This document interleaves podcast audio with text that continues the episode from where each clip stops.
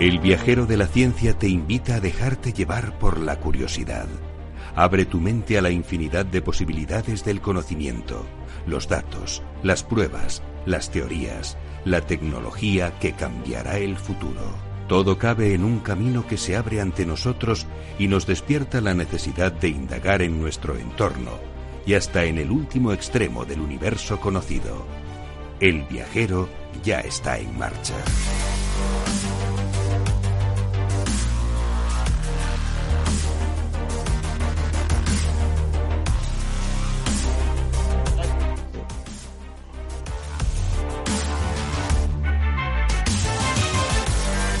Hola queridos amigos del Viajero de la Ciencia, ¿cómo estáis? Hoy en el Viajero de la Ciencia os informamos sobre las últimas novedades sobre el COVID-19. Vamos a ir al epicentro de la pandemia en estos momentos, a Estados Unidos.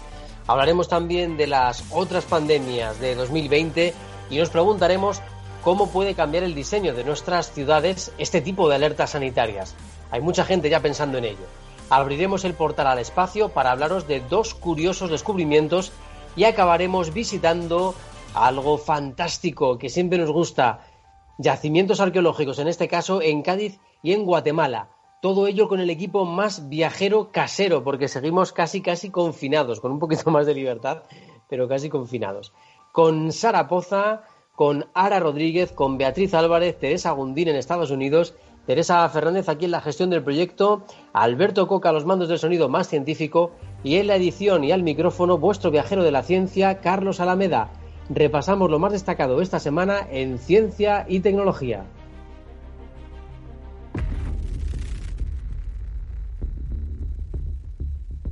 El viajero de la ciencia, Carlos Alameda.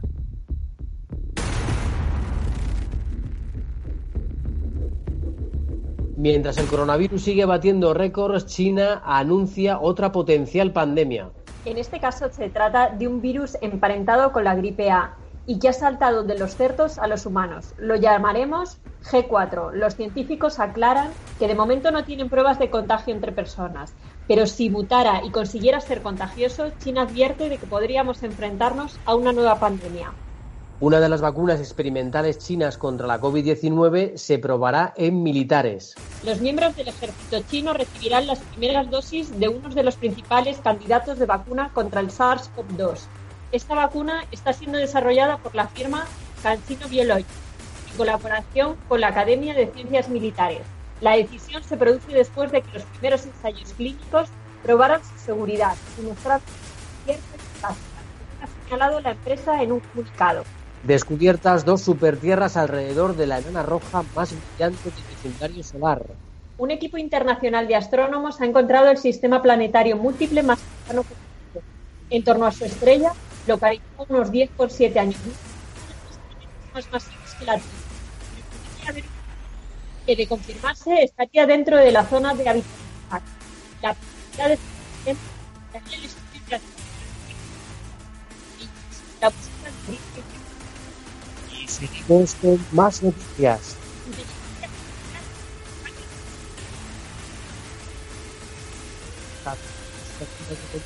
Un algoritmo de aprendizaje automático, un tipo de inteligencia artificial que está permitiendo a los investigadores explorar posibles nuevos diseños para la microestructura de las células de combustible y las baterías de iones de litio, antes de ejecutar simulaciones en 3D que ayuden a los investigadores a hacer cambios para mejorar el rendimiento.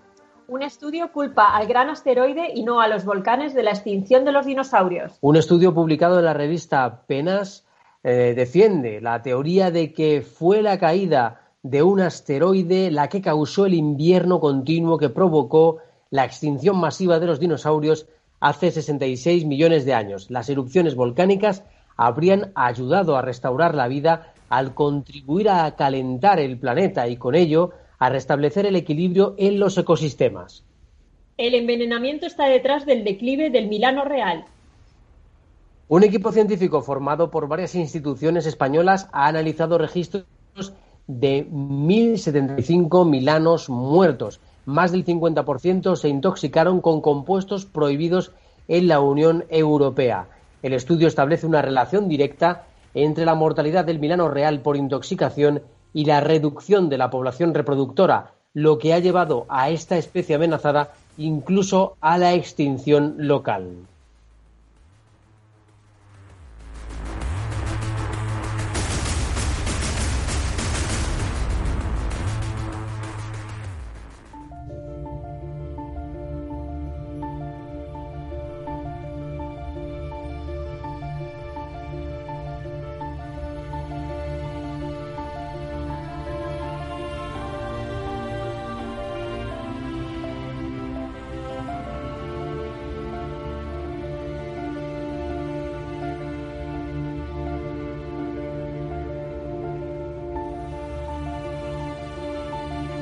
En el espacio ocurren fenómenos. En el espacio ocurren fenómenos que se asemejan al verano en las grandes ciudades. Por un lado, todos tratamos de desaparecer de ellas para ir a la playa y algunos eligen playas nudistas. Bueno, pues algo parecido ha ocurrido esta semana en el espacio. Tenemos una estrella que ha desaparecido y un gigante gaseoso que se ha vuelto nudista. Esto que parece un chiste tiene su explicación. Vale, pero bueno, empecemos por la estrella, ¿no? Que ha desaparecido. Vale, vale, vamos a esa estrella viajera que se quiere ir a la playa. Bueno, eh, los astrónomos la descubrieron en la galaxia Kingman, en la constelación de Acuario. Fijaos, eh, todos los que sois Acuario, cuidado porque estáis, pero podéis desaparecer en cualquier momento, ¿vale? Se comenzó a observar en 2001, pero de repente, el año pasado, desapareció cuando un proyecto del Trinity College de Dublín, precisamente, la buscaba para estudiar cómo muere una estrella muy masiva. Estábamos ante una estrella enorme, tan grande que los científicos la llaman monstruosa, fijaos si sería grande. En cuanto al color, es azulada, pues lo cual eh, nuestra audiencia más juvenil la puede ya identificar con uno de los personajes de monstruos, azul y muy grande, y se encuentra en una etapa tardía de su evolución. Bueno, yo creo que el monstruo estaba en una etapa un poco más temprana de su evolución, pero bueno, película a película va evolucionando. ¿eh? En fin, que esta estrella está situada a unos 75 millones de años luz de distancia, con lo cual nos haríamos muy viejitos para llegar a ella, tendríamos que vivir 75 millones de años, y eh, era 2,5 millones de veces más brillante que el Sol, con lo cual lo suyo era no mirarla mm, directamente si estabas cerquita, porque si no, pues eh, tu córnea se iba a, otro lugar, ¿no? Pero parece que este tipo de estrellas es, es muy inestable, ¿no? Pues sí, son bastante inestables. Yo no soy, yo no soy mucho de horóscopo, no sé los acuarios si son muy inestables o no, la verdad, eso tendría que decirme un experto, pero efectivamente estas estrellas pueden experimentar fuertes periodos de estallidos, lo que provoca que pierdan masa más rápido e incrementa también su luminosidad, de ahí que sea tan brillante. De hecho, el equipo de investigadores de Irlanda, Chile y Estados Unidos que se han unido para esto, entre ellos el gran observatorio que hay en Chile, creen que podría haber detectado un tipo de desaparición de una estrella bastante inusual, pues no se habría producido una explosión de tipo supernova, que es lo que habitualmente ocurre. Así que se trabaja con dos, dos hipótesis. Una primera, que dice que ha colapsado en un agujero negro y por tanto no se ha producido un estallido de supernova, ¿vale? Y una opción B, se ha vuelto menos brillante y el polvo estelar la ha ocultado a nuestros instrumentos. Podría ser. ¿Qué te parece? ¿Es misteriosa esta estrella o no? Parece misteriosa, la verdad, sí. Mm.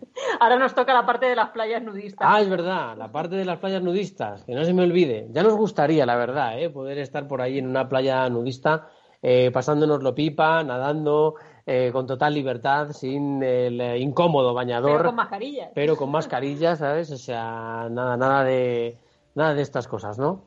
Pero resulta que hay un planeta por ahí que le gusta bastante el tema del nudismo y en el Centro de Astrobiología del INTA CSIC eh, se han participado en un hallazgo realmente curioso. Es un tipo de exoplaneta que se podría haber identificado por primera vez. Eso sí, está totalmente desnudo de su envoltura de gas podríamos haber detectado el primer núcleo de un antiguo gigante gaseoso. Eh, se habría parecido o se habría llegado a parecer a Júpiter, pero actualmente, como le gusta todo el nudismo y tal, él se ha ido a la playa y se ha empezado a quitar el bañador, se ha empezado a quitar todo y solo conserva un 3% de la masa gaseosa que antes le cubría. O sea, imagínate, no se ha, no se ha dejado ni la hojita de parra para eh, em, ocultar las partes pudientas. Ni siquiera eso se ha dejado el pobre. Al parecer ahora mismo es una gigantesca esfera compuesta principalmente de hierro y silicatos, con lo cual la playa en la que se ha bañado no es que fuera precisamente muy amigable o amistosa o simpática.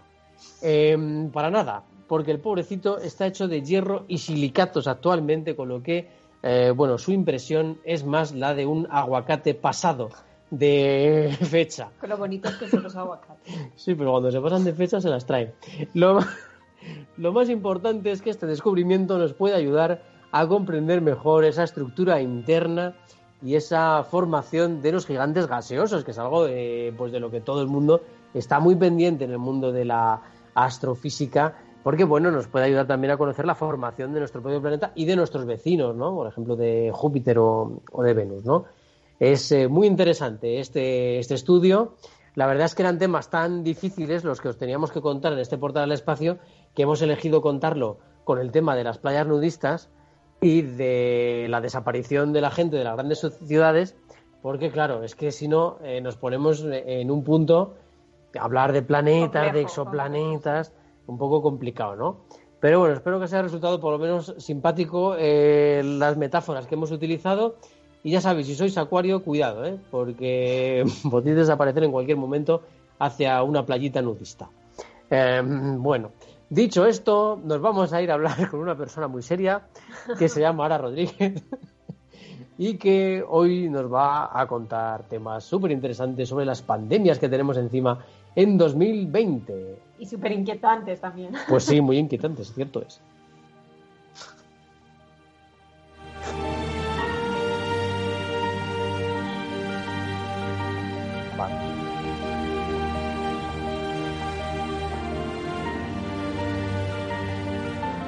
Lo comentábamos en los titulares, la gripe porcina G4 tiene potencial pandémico eh, pero el ébola también está muy presente en África y en este caso vamos a analizar el ébola del conejito. Parece hoy que todo el programa va de chistes, pero la verdad es que está haciendo estragos ¿eh? en Estados Unidos. Ara, ¿qué tal? ¿Cómo estás? Hola, ¿qué tal chicos? Hoy estoy, hoy el viajero está en la calle, así que a lo mejor escucháis algo de ruido de fondo, eh, pero hoy me ha pillado el viajero buscando al conejito de, del ébola. ¿Qué tal lleváis 2020? Quería preguntaros.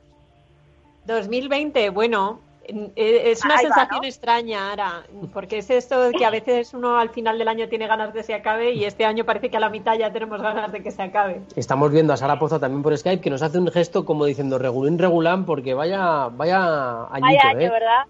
Mira que teníamos expectativas puestas en este año. Voy a recapitular un poquito del año. Eh, las expectativas estaban bien, pero es que el año viene ha venido cargadito ya no solo con el coronavirus eh, y lo que nos queda por delante, y que ya lo hablamos la semana pasada, con posibles eh, eh, rebrotes en algún momento. también tenemos la plaga de la, pandemia del ébola, que bueno, pues no se habla mucho en Europa de, de ella, pero sí que sí que en África pues no da tregua y lleva sin dar tregua durante mucho tiempo. Hablamos hace unos programas de las polillas gigantes y las avispas eh, asesinas, eh, Made China, mm. el sarampión, que no se nos olvide, eh, este año también está está haciendo, está pegando muy fuerte en ciertas zonas por bueno por el efecto antivacunas que, que bueno pues eh, al no, no vacunarse grandes proporciones de la población de esta enfermedad que prácticamente estaba eliminada pues ha vuelto a resurgir. Pero es que ahora tenemos otro más, bueno, además de la gripe porcina, que también está ya cogiendo tintes de, pandemia. Eh, ahora tenemos una nueva que se llama, eh, bueno, se llama el brote RHDV2. Así suena un poco técnico, pero eh, se le conoce como el ébola del conejito. Y no es broma es mejor, es mejor el nombre del ébola del conejito, ¿eh? Me gusta más porque el otro me recuerda más a la guerra de las galaxias, HRA2, no sé qué, T4. Mejor el, el ébola del conejito, venga, ya está. Pues el ébola del conejito, eh, os voy a explicar de dónde viene, viene su nombre. Es un brote que, que, bueno, ya se conoce desde 2018 en Estados Unidos, pero este año viene especialmente fuerte en, Norteamérica. Eh, y se le llama así, no porque sea ébola, como tal y como lo conocemos para el ser humano, sino que tiene efectos eh, similares al, al ébola de los humanos, pero en este caso a los roedores llama enfermedad hemorrágica del conejo y provoca una muerte rápida en tres días y, bueno, afecta al hígado y al vaso principalmente. Es una, es una enfermedad prácticamente letal para casi el 80% de los conejitos infectados. Se conoce desde hace 35 años en China, eh, pero desde hace un par de años, dos o tres años, está prácticamente en todos los países. Especialmente en 2018 entró en Estados Unidos y bueno, pues cada año se, se contabilizan casi 500 animales infectados eh, en los meses principales de, reproducción. Eh, además es curioso y están estudiando esta, enfermedad que en un principio, al menos los brotes, los últimos brotes que han podido estudiar, no se contagia a los humanos. Eh, no hay no hay indicios de que se haya contagiado, tampoco ha habido ningún humano se ha alimentado de un conejo de, con esta enfermedad por lo cual eh, las autoridades avisan de que, todos los animales, en Estados Unidos no se suele comer conejo tampoco igualmente, pero, pero avisan de que los animales que se coman eh, pasen por todos los procesos eh, sanitarios necesarios para evitar temas como, como este. pero lo, lo están estudiando muy a fondo porque es un virus que prácticamente resiste a todo, es casi inmortal. a lo cual este año ya es lo que nos faltaba eh, Otro virus con superpoderes.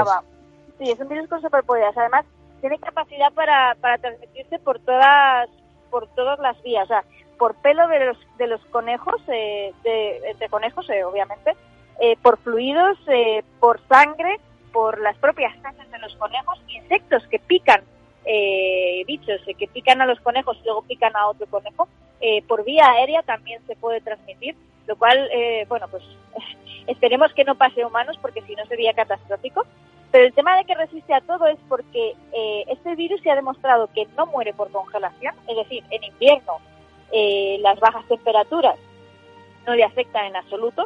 Y lo mejor de todo es que tampoco muere por calor. Aguanta temperaturas hasta 122 grados centígrados, que bueno, pues creo que en ningún sitio del planeta normalmente, en un día normal, eh, haya, haya esa temperatura lo cual es eh, bastante grave, obviamente para los conejos, eh, y, y, en caso de que el virus casi pudiese traspasarse a humanos, pues bueno, sería también grave en ese sentido, porque, bueno, pues si no muere por frío ni por calor, que es la teoría que teníamos, manteníamos con el coronavirus de, oye, en verano eh, los virus suelen morir, están estudiando a ver cómo afecta esto al coronavirus todavía, pese a la temperatura que ya tenemos, pues en este caso ya está muy estudiado que el ébola del conejito, eh, que le han puesto yo creo que este nombre gracioso, pues para, para que se, se dijera un poco mejor, eh, pues no le afecta prácticamente en nada. Sí que avisan, y esto es importante, hay vacuna, eh, especialmente para los conejos domésticos, para que no les afecte este virus, pero bueno, advierten que la vacuna es como todo, tiene que seguir renovándose y estudiándose, y no se puede aplicar a todos los, los animalitos infectados. Así que bueno, al menos en este caso tenemos la vacuna, pero, pero hay que tener cuidado. No hay que comer animales salvajes, que eso es muy importante. Ya, y la verdad es que además, eh, bueno, el tema de comer conejo aquí, por ejemplo, en España, en la cultura latina en general, también en América eh, del Sur y, y, en América del Norte, bueno, pues está bueno, está bastante extendido, ¿no? El, comer eh, conejo, etcétera. Y bueno, pues esperemos, esperemos que no traiga ningún problema. La verdad es que los pobres conejos, eh, es que si no es por una cosa es por otra. Eh, muchas enfermedades les afectan. Y, y bueno, pues la verdad es que es tremendo este año. Entre el G4 también de... Llevamos un año complicado, sí. De los que viene de la, bueno, de la gripe aviar y tal, que se ha traspasado a los cerdos. Los cerdos Ahora lo generan, lo traspasan a humanos. Parece que todavía el contagio entre humanos con el G4 no está comprobado, pero bueno, a lo mejor en cualquier momento se podría eh, comprobar, ya veremos, ya os informaremos. Y ahora también los pobres conejitos con el ébola del conejito. La verdad es que este año todos los estragos que está generando el no haber cuidado la biodiversidad, ¿eh? es espectacular. Efectivamente, también los, los expertos avisan que bueno que es, es improbable de que un conejo doméstico pueda infectarse por este tipo de, enfermedad porque no tiene contagio, contacto con conejos salvajes, pero bueno, sí que esto es un consejo para cualquier animal doméstico que tengamos en casa. Y que para los animalitos también hay que tener al día todas las vacunas eh, que les protegen y nos protegen también a nosotros de, enfermedades. Y es importante eh, consultar a los veterinarios eh, pues sobre todo tipo de, virus o enfermedades que puedan afectar a nuestros animalitos de compañía. Porque hay antivacunas también de, animales. Efectivamente, también, por supuesto, y que es importantísimo. Ya nos lo contaron también nuestros amigos em, veterinarios, nos contaron también la importancia que tenía el estudio en animales también de estas enfermedades, de estas epidemias, para poder controlarla también en los seres humanos y uh, cuidarnos, protegernos, que es lo más importante ante, ante ellas. Y también para cuidar y proteger nuestro planeta, respetando su biodiversidad y no irnos la, irla mermando poco a poco. Oye, ahora creo que he oído por ahí una ambulancia. ¿Qué tal están las cosas en la capital de España? Que creo que estás por ahí. Bueno, pues eh, ya estamos recuperando un poco la normalidad. Estoy ahora mismo eh, por, casi por el centro de Madrid y si no viese a la gente con mascarilla, podría ser cualquier día normal de, otro momento de prepandémico. Así que, por un lado, esa es una buena noticia que, poco a poco se recupere una normalidad, aunque con todas las precauciones sanitarias, y, que vayamos un poco resurgiendo como ave fénix.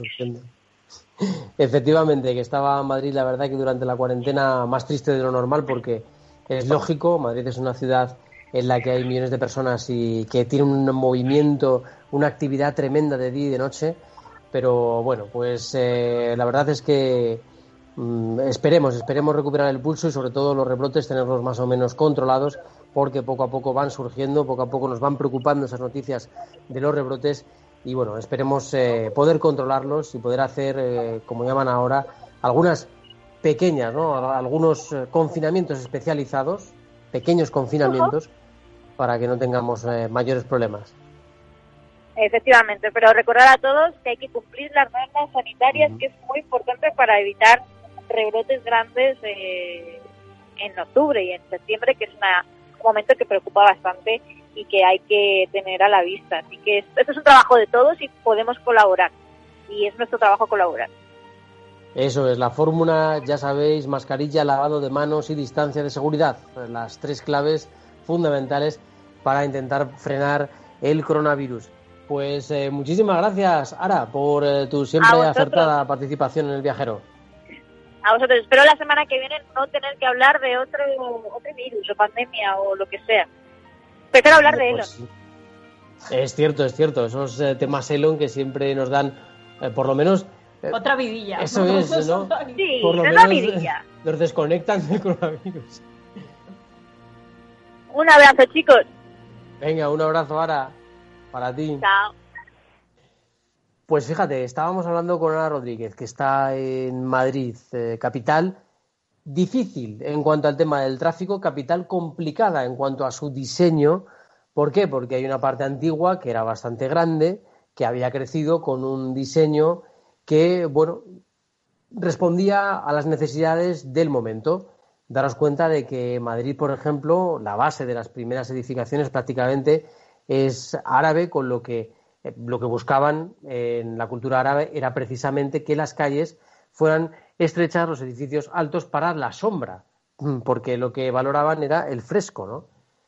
Bueno, claro, eso cambia con el tiempo. Ahora parece que al revés, ¿no? Que muchos arquitectos lo que quieren hacer es achicharrarnos porque se dedican a hacer plazas grises de estas que no tienen ni un solo árbol, que se dedican a poner cuatro bancos y lo demás todo gris absolutamente, sin ni un árbol y sin un edificio que dé sombra, eh, con lo cual pues también las reuniones se hacen más incómodas, tienes que acabar eh, buscando un soportal por ahí o una sombra o de alguna manera o una terraza, no sabemos qué pasa, ¿no? cuál es exactamente eh, la necesidad de hacer estas plazas inhabitables sin ni una fuente ni siquiera de agua, sin, ya os digo, sin árboles, sin plantas, nada, nada, todo gris, lo habréis visto, lo habréis sufrido en vuestras ciudades, no sabemos cuál es la investigación profunda sobre esto, la tendremos que hacer en otro momento, pero Sara Poza nos va a presentar hoy una idea súper interesante, se llama Supermanzanas o cómo devolver el peatón a, o cómo devolver al peatón esa ciudad que nos han robado los automóviles.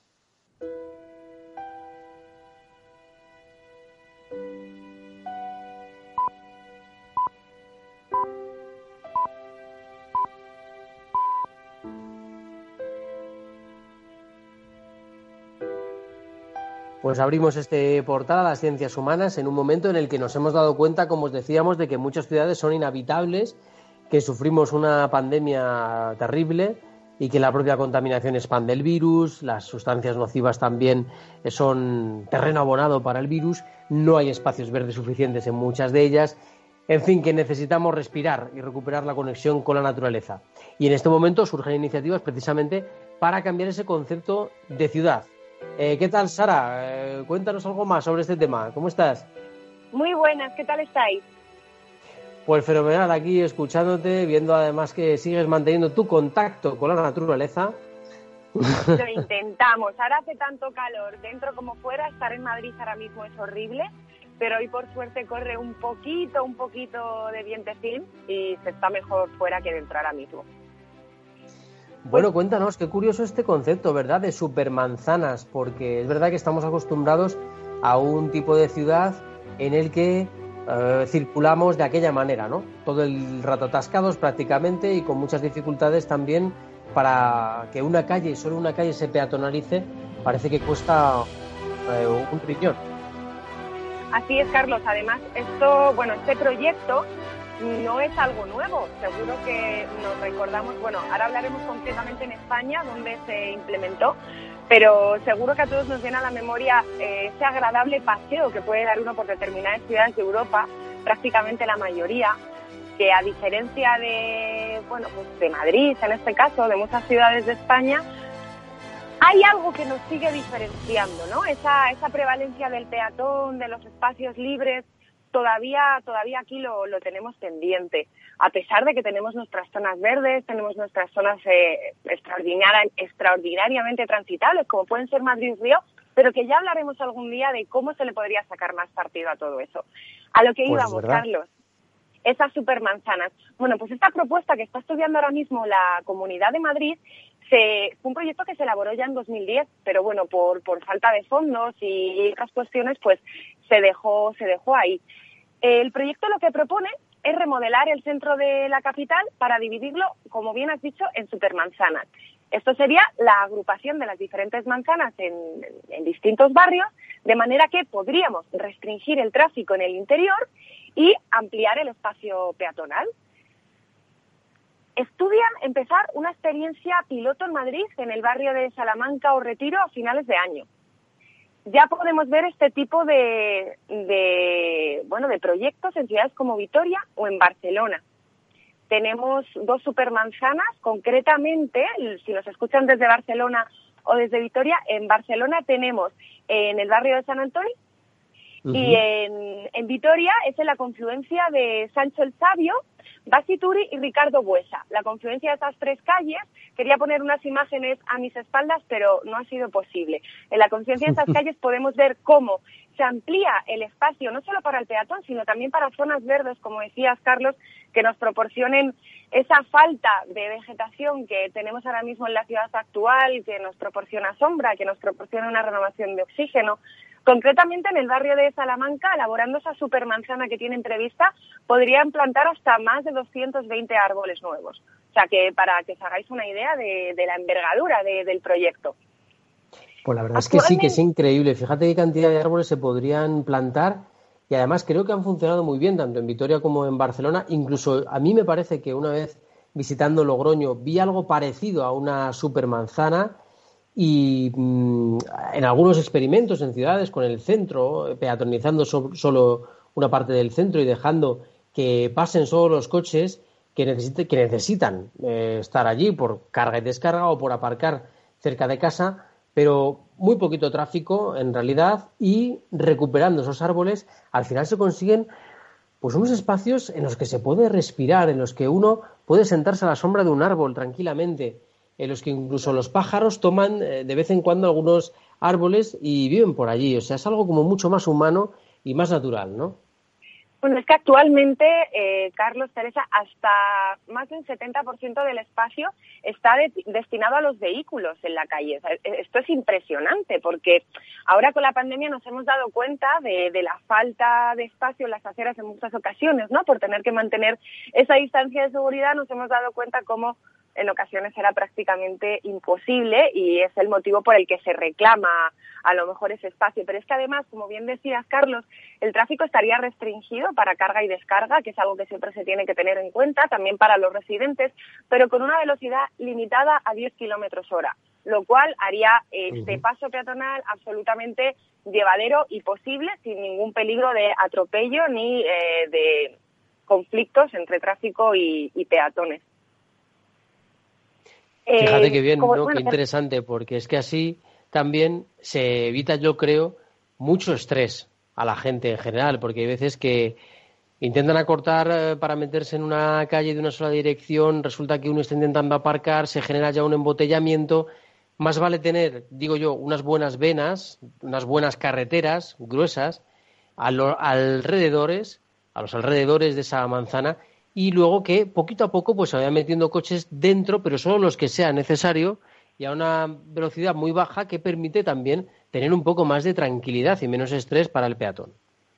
Así es, los, los expertos creen que es una medida que en ocasiones puede costar un poco convencer o que cale en la sociedad, en cuanto a lo que supondría en cuanto a gastos, porque muchos estarán pensando, sí, estamos ahora para meternos a final de año en, una obra de esta envergadura, ¿no? Bueno, pues el proyecto inicial se puede hacer de una forma un bajo coste, con una señalización de bajo coste mediante conos, mediante pegatinas que fueran un poco acostumbrando tanto al vehículo como, como al peatón.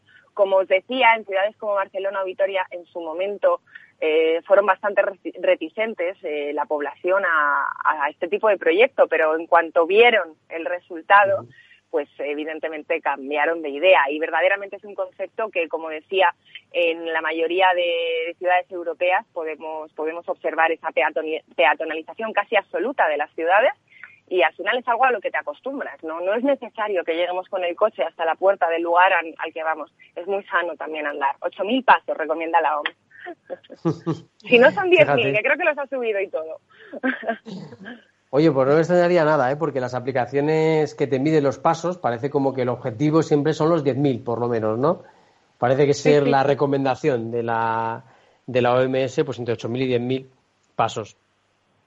qué interesante, qué, qué, bien quedarían muchas ciudades eh, con esa nueva reestructuración, con esa nueva manera de pensar en una ciudad más humana, en una ciudad un poquito más bonita además, porque una de las cosas, por ejemplo, yo pensaba cuando nos ha preguntado ahora por el tema de 2020, yo decía, fíjate, yo tenía marcado este, esta fecha en el calendario con dos palabras, Madrid 2020, es decir, pensando en aquel en los momentos en los que estábamos promocionando el tema de las Olimpiadas y tal y que podría ser, luego al final se lo llevó Tokio, pero bueno, pues teníamos esa ilusión, ¿no? De Madrid 2020. Y al final no se lo llevó nadie. Y al final estamos al 2021 de momento. La verdad que es tremendo lo de este año. Es verdad, es que está, está un poco gafado este año. Bueno, pues también hay noticias buenas. Vamos a, intentar dar un, halo de luz. Bueno, pues a lo que yo iba es que estaba marcado ¿no? en los calendarios de mucha gente como un año de esperanza, como un año bonito, como un año de reestructuración también de la ciudad de Madrid por el hecho de las Olimpiadas, etcétera. Y bueno, pues encontrarte con que se están pensando en estos proyectos tan interesantes debido a una pandemia, pues te da un poco de pena porque dices, vaya, hasta que no ha venido una pandemia parece que no, hemos puesto, no nos hemos puesto a repensar todo el desastre que teníamos montado en las grandes ciudades en general del mundo y ha tenido que venir esto. Podía haber venido por una cuestión buena, que es una Olimpiada y tal, pero ha venido por esto, por una pandemia. Pero el caso es que está ahí.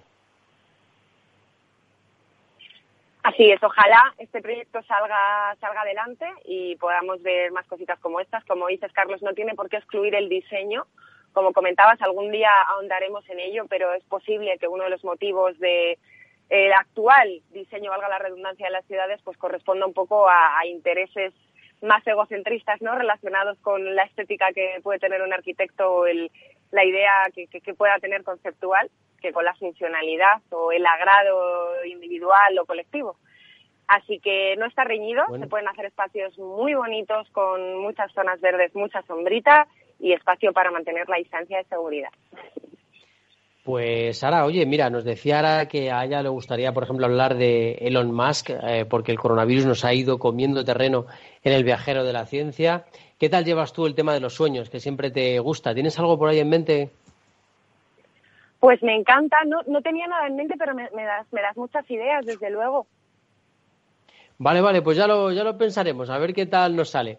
Bueno, Sara, pues nada, muchísimas gracias por habernos traído una super manzana hoy. a vosotros siempre, un abrazo muy fuerte y otro para los oyentes. Vale, un abrazo muy fuerte, Sara. Nos vemos prontito, esperemos por allí, por Madrid. Oye, por cierto, nos veremos muy prontito, efectivamente, que nos vamos a ir a un portal que sé que os gusta mucho, el portal al pasado.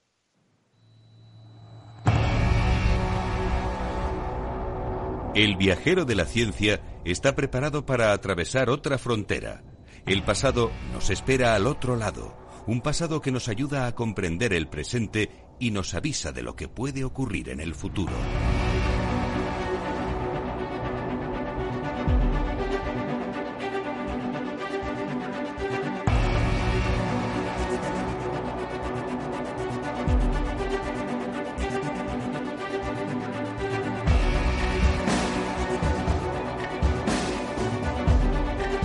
Nos disponemos a entrar en ese portal al pasado y viajar a dos países distintos para hablar de recientes hallazgos arqueológicos, ¿verdad, Teresa? Pues sí, Carlos, dentro de, lo que hablábamos, ¿no? De dar un poquito de luz a este año 2020 un poco tan tristón, pues la verdad es que hemos hablado de un montón de, de hallazgos arqueológicos en este año. Entonces, bueno, vamos a hacer dos paraditas hoy. La primera, aquí cerquita, en Cádiz, donde un antiguo descubrimiento nos ha llevado a otro hallazgo aún más inesperado y de un gran alcance histórico. La verdad que esto se merece un contexto porque me parece a mí que vamos a viajar por diferentes momentos de nuestra historia. Pues sí, así es. Y es que, bueno, a finales de los años 50 del siglo pasado, el propietario de las bodegas de San Juan en Cádiz realizó unas obras en el local del frente al suyo y descubrió, bueno, pues un enorme aljibe en desuso. Decidió restaurarlo y hacer un sitio dedicado al flamenco. Lo bautizó como eh, la cueva del pájaro azul, en honor a un supuesto contrabandista gaditano. Y por ello da al local, pues, eh, bueno, un cierto aire de refugio. En este local se han dado cita grandes del flamenco como Lola Flores o Camarón de la Isla. Y ahora dentro del proyecto de recuperación de esta taberna flamenca, pues han hallado restos fenicios del puerto de Cádiz. Qué interesante, restos fenicios del puerto de Cádiz, parte de nuestros orígenes, del origen de, España y que quizá, no sé, si nos, es que la verdad es que si nos hicieran un estudio de ADN a los españoles, pues saldría de todo, ¿no? Saldría de todas las razas, de todos los colores prácticamente, y los fenicios a lo mejor estarían ahí también. Oye, ¿y qué es lo que han encontrado exactamente en, este, en estos restos? Pues mira, por el momento han descubierto un muro del puerto de la antigua ciudad fenicia de Gadir, mide 1,80 metros de largo y 5,6, eh, perdón, 1,80 metros de alto y 5,6 de largo y presenta cuatro hileras de sillares. Se encuentra a 5 metros bajo tierra y junto a él hay una serie de estructuras portuarias excavadas directamente en la roca porosa de la isla que antiguamente eh, se llamaba Cotinousa. Según sus primeros análisis, se trata de uno de los cantiles del puerto de Gadir entre los siglos IV y III a.C. El muro consta además de una escalera para bajar al agua y de una rampa para varar los barcos, así como otras estructuras que podrían ser astilleros navales o elementos de almacenaje del propio puerto. Durante la excavación, además, ha aparecido piezas romanas, e islámicas posteriores, además de monedas de la época de la Segunda Guerra Púnica y otras evidencias del funcionamiento del local ya en épocas mucho más recientes. Qué interesante, ¿eh? aparecen piezas romanas, aparecen monedas también para los amantes de la numismática. ¡Wow! ¡Qué interesante! la, y la verdad, es ¿eh? que a la luz de, lo grande de este hallazgo, ¿no? pues se ha iniciado un proceso para convertir eh, la cueva del pájaro azul en bien de interés cultural que es la figura jurídica que en España, bueno, pues sirve para dotar de una especial protección al patrimonio histórico. Entonces, bueno, esperamos que lo concedan. Yo imagino que sí, porque desde luego eh, hay muchos motivos para ello. Sería fenomenal, la verdad, sería fantástico que estuviera protegida como patrimonio histórico. Y ahora viajamos a la selva de Guatemala, nada más y nada menos a uno de los sitios que estoy deseando poder visitar Lo que pasa es que ya no sé cuándo va a ser, pero bueno. Bueno, siempre hay que tener eh, las metas ahí y poco a poco pues irlas realizando, ¿no? Pero sí, la verdad es que nos vamos concretamente a Tikal, que fue uno de los mayores centros urbanos de la civilización maya. Actualmente es patrimonio de la humanidad y desde el tercer siglo antes de Cristo se eleva sobre la selva norte de Guatemala, aunque fue en el siglo IX cuando alcanzó su máximo esplendor. Sin embargo, apenas 100 eh, años después la ciudad colapsó y eh, fue abandonada por sus habitantes. Ahora un equipo multidisciplinar de la Universidad de Cincinnati ha liderado un estudio centrado en averiguar las causas de este abandono. La verdad es que es muy interesante porque siempre que hablamos de este tipo de culturas, del abandono de esas estructuras enormes, hablamos, por ejemplo, de que se acaban los recursos, de que hay una pandemia, de que algo envenena de alguna manera las aguas y entonces pues la población merma. Eh, no sé, no sé qué datos habrá aportado este estudio, Teresa. Pues mira, Carlos, los especialistas eh, han analizado eh, los restos de dos embalses que se encontraban en el corazón de la ciudad, los más cercanos al palacio y al templo. En ambos casos han encontrado altos niveles de toxicidad, que el agua, bueno, pues habría resultado imbebible en ese caso. Además, el análisis geoquímico de las capas de sedimentos del siglo IX han puesto de manifiesto que la contaminación se debía a dos razones el mercurio y las algas. Mercurio y algas. La verdad es que es muy curioso. Yo creo que son dos elementos eh, realmente interesantes para poder estudiar en esta zona. ¿A qué conclusiones han llegado sobre estos dos elementos? Pues mira, respecto al mercurio, se ha descubierto que procedía de un pigmento que usaban los mayas para decorar edificios, loza y otros objetos. ¿Qué pasaba? Que durante las tormentas el mercurio en el pigmento se fue filtrando en los depósitos donde fue formando capas de sedimento a lo largo de los años. Este pigmento era muy popular y se usaba en paredes de yeso y en entierros ceremoniales. Derivaba del cinabrio, que es un mineral de color rojo compuesto de sulfuro de mercurio, que los mayas extraían de una zona volcánica cercana, llamada Formación todos santos. Además, este pigmento le podéis ver en casi todas las construcciones, le podríamos haber visto, eh, vamos, si hubiera, si hubiera aguantado, pero en los lugares en los que ha aguantado, este pigmento todavía se puede ver, con lo que imaginaos lo, potente que era la mezcla. Así es, Carlos. Y en cuanto a las algas, eh, bueno, pues lo que se ha encontrado es que eh, hay una presencia de algas tóxicas llamadas cianobacterias en el sedimento de los depósitos de estos dos embalses. ¿Qué pasa? Que el consumo de este agua, particularmente durante las sequías, pues habría enfermado a las personas, aunque la hubieran hervido. Los expertos creen que probablemente los mayas nunca eh, llegaron a usar estos depósitos ni para beber, ni para regar, ni para cocinar, dado bueno, pues que habría tenido un aspecto y un sabor muy desagradable y seguramente tuvieran otra función.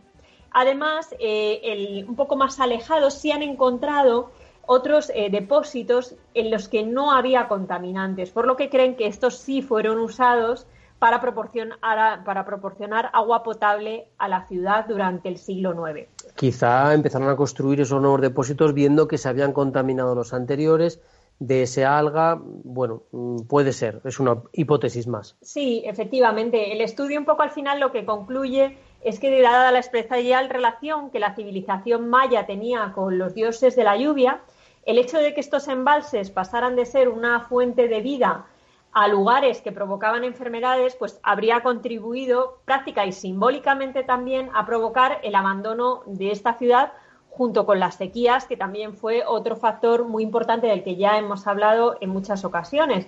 Pero bueno, la verdad es que en cualquier caso habría que imaginar estos eh, depósitos de agua, estos embalses, la majestuosidad que debían reflejar ¿no? de esos edificios con los pigmentos, pero a su vez eh, daban como unos eh, olores, ¿no? Pues desprendían olores muy desagradables y los hacían, bueno, pues no aptos para su uso.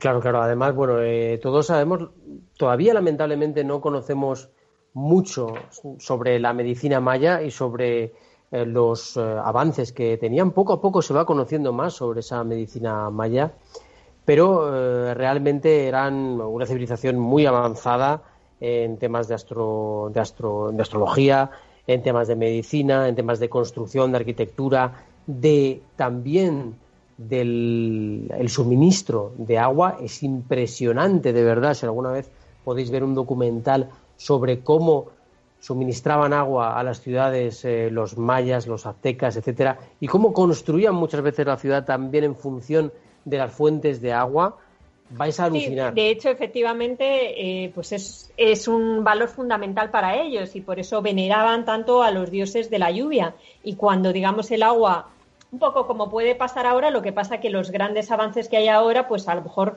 llegan a impedir que escasee el agua, porque si no, obviamente, pues pasaba pues lo que pasaba en aquel momento, que tenían que abandonar este sitio y a lo mejor buscar una nueva ubicación.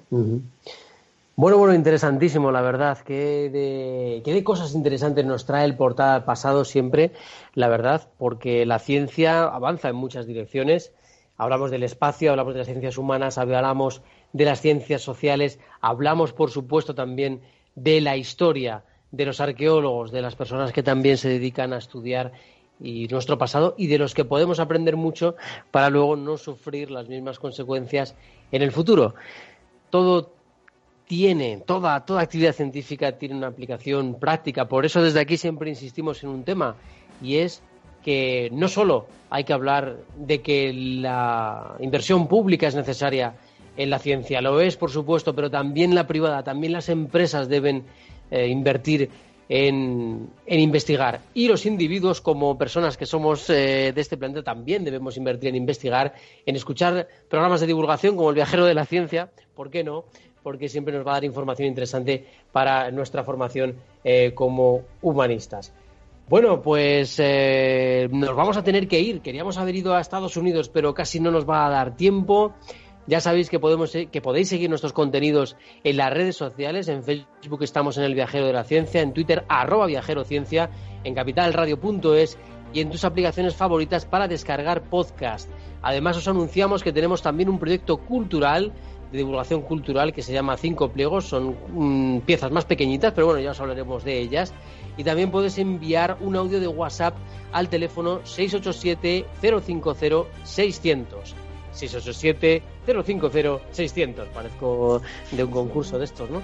Eh, bueno, ahí nos podéis dejar un mensajito, ¿vale? Decís que es para el viajero de la ciencia y nosotros encantados de ponerlo aquí en el programa.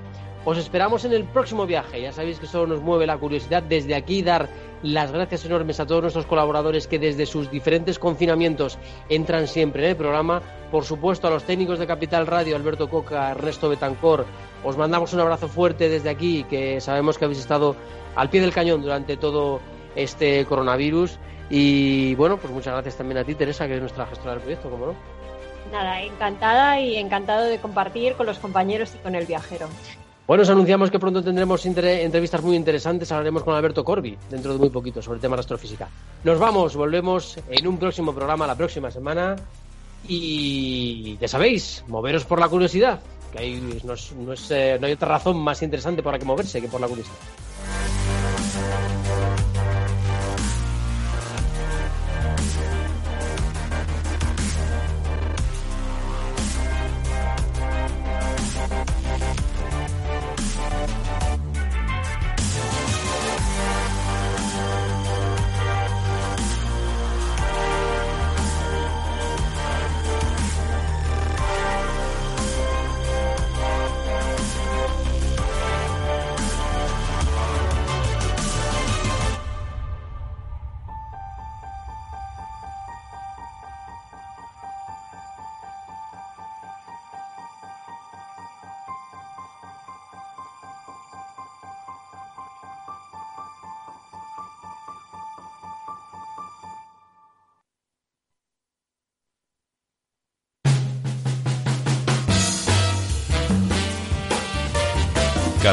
Radio, Música y Mercados.